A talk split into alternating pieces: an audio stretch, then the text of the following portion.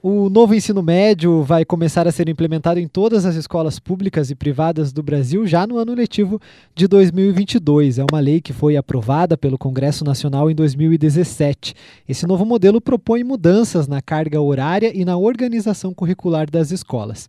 E para explicar o assunto para o ouvinte da CBN Ponta Grossa, converso hoje com a técnica pedagógica do Núcleo Regional de Educação de Ponta Grossa, Luciana Souza. As aulas vão começar na rede estadual já com essa mudança no dia 7 7 de fevereiro. Bom dia, Luciana, e obrigado pela disponibilidade. Olá, Tailã, bom dia. Bom dia aos ouvintes da Rádio CBN.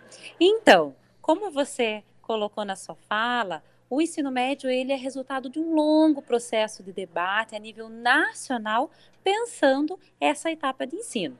E a lei foi aprovada, então, né, em 2017, devido a um cenário que a gente vivia no, no, no ensino médio, né, o abandono e evasão significativo já no primeiro ano é, dessa etapa de ensino, a falta de conectividade com planos alunos, os planos profissionais e o seu projeto de vida.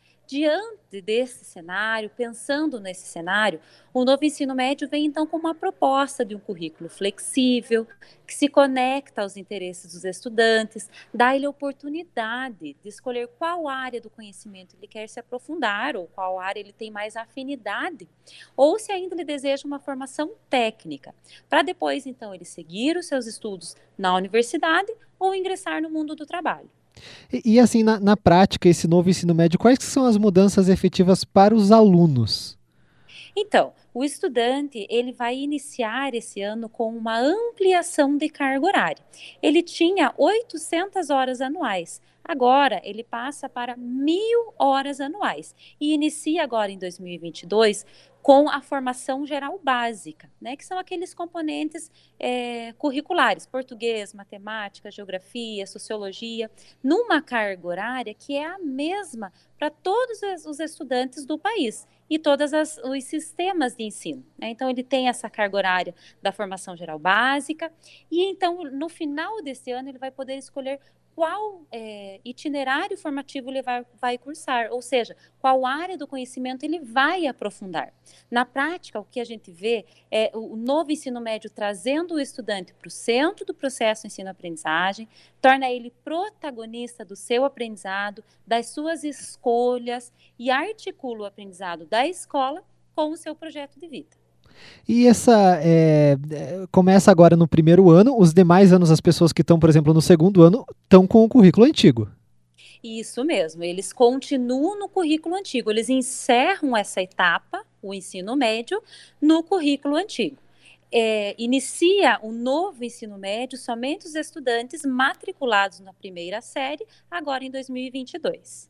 E daí você falou que eles escolhem no final desse ano, então para o segundo ano que tem essa escolha. O primeiro ano é só a base mesmo.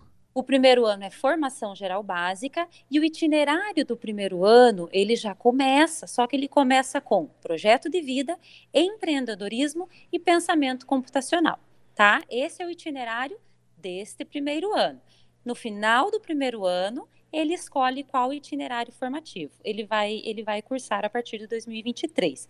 Veja só, Tailã, é, eu falei em projeto de vida. Projeto de vida vai ser fundamental para auxiliar o estudante nessa escolha de qual área ele tem mais afinidade ou qual área do conhecimento ele quer aprofundar. Então, esse professor de projeto de vida, ele vai ser fundamental nesse processo, bem como todos os professores dos demais componentes. Porque qual que é o diferencial do ensino médio, do novo ensino médio? É esse trabalho interdisciplinar, os professores trabalhando por área, corresponsáveis pela educação, né, pelo ensino-aprendizagem desse estudante, tornando esse estudante protagonista do aprendizado e das suas escolhas. E é, você falou né, da, que vai aumentar a carga horária para os alunos, né, vai, vai aumentar 200 horas ali né, no ano. É, como que isso impacta nos professores também, né? Porque te, te, tem algum impacto prático assim ou só uma readequação? Não, tem impacto sim. Por quê? Porque se amplia a carga horária para os estudantes, quer dizer que não diminui hora-aula para o professor. Né? Então, o professor, ele tem as suas horas aulas garantidas, nós vamos precisar de mais contratação, né, de, de, de profissionais, de professores, porque o professor, ele precisa ser, é, ter a sua licenciatura, né, para assumir esse componente curricular, é, então não há, é, há impacto, né, para o Estado na contratação desses professores, mas não há diminuição de carga horária. É isso precisa assim estar tá muito claro. Por quê? Porque o professor ele vai trabalhar a sua área de conhecimento, o seu componente, perdão, né? Por exemplo, professor de língua portuguesa trabalha ali a episteme da língua portuguesa, o, o conteúdo historicamente acumulado, mas esse trabalho precisa ser colaborativo interdisciplinar com os professores da sua área, que são arte, educação física e inglês, que são os professores, por exemplo, né, da, da, da área de linguagens. Uhum. É, são separados a área de linguagens e quais são as outras áreas também? Tem... São, são quatro áreas do conhecimento: linguagens e suas tecnologias, matemática e suas tecnologias, ciências da natureza e suas tecnologias e ciências humanas e sociais aplicadas. Essas são as áreas do conhecimento e são os itinerários formativos que o estudante vai poder escolher, além do itinerário formativo profissional, né, que nós chamamos do quinto itinerário, que o estudante então já vai entrar no primeiro ano sabendo que ele vai cursar aquele curso profissional. A, a lei foi aprovada em 2017, então desde então as escolas já foram se preparando. É, quais que foram essas adaptações necessárias tanto na estrutura curricular, que você até já falou um pouco, quanto na estrutura física das escolas? No físico da escola não há mudanças, né? O que a gente precisa é que esse estudante esteja seis horas aulas na escola, presente na escola. Houve bastante impacto assim no transporte escolar. Né? Os municípios é, que são juris, jurisdicionados ao núcleo, alguns né, é, têm escolas de campo. Né? Então, para o transporte escolar houve um impacto muito grande, mas que é, é o setor tanto da SED, Fundepar, é, governo federal e núcleo né, trabalhando para que é, sejam atendidos esses estudantes, porque eles precisam desse transporte para estar na escola assistindo às seis aulas do novo ensino médio. Essas seis, aulas, porque é, antes eram cinco, né, por dia, agora são seis. É, vai começar antes, vai terminar depois? Como que vai funcionar os horários? Depende, assim, a escola teve autonomia para organizar, mas a maioria está terminando depois. Uhum. Então, se na minha escola, né, eu não, eu tenho o ensino médio e o fundamental, o fundamental vai embora mais cedo e o ensino médio, ao encerrar a sexta aula, então ele vai embora.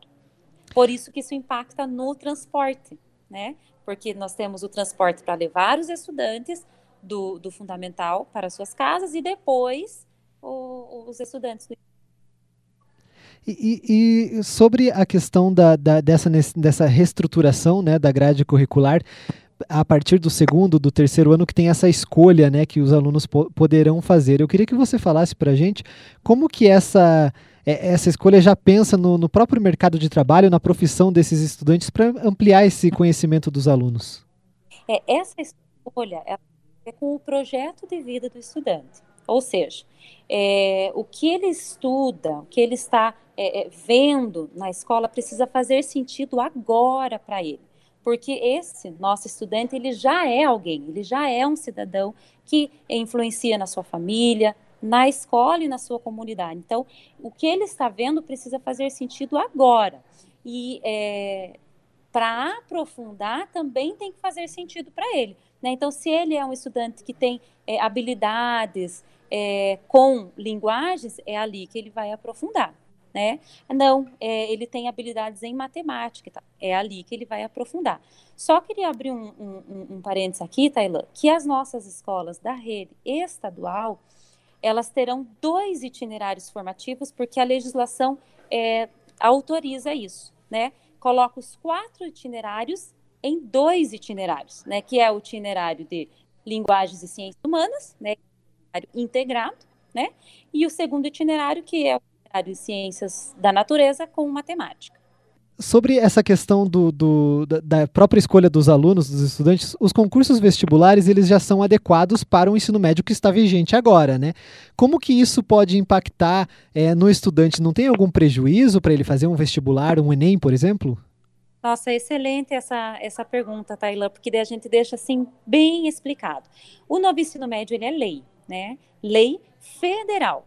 E na lei, o, o, Conselho Nacional de Educação e depois os conselhos estaduais de educação é, colocaram as suas especificidades.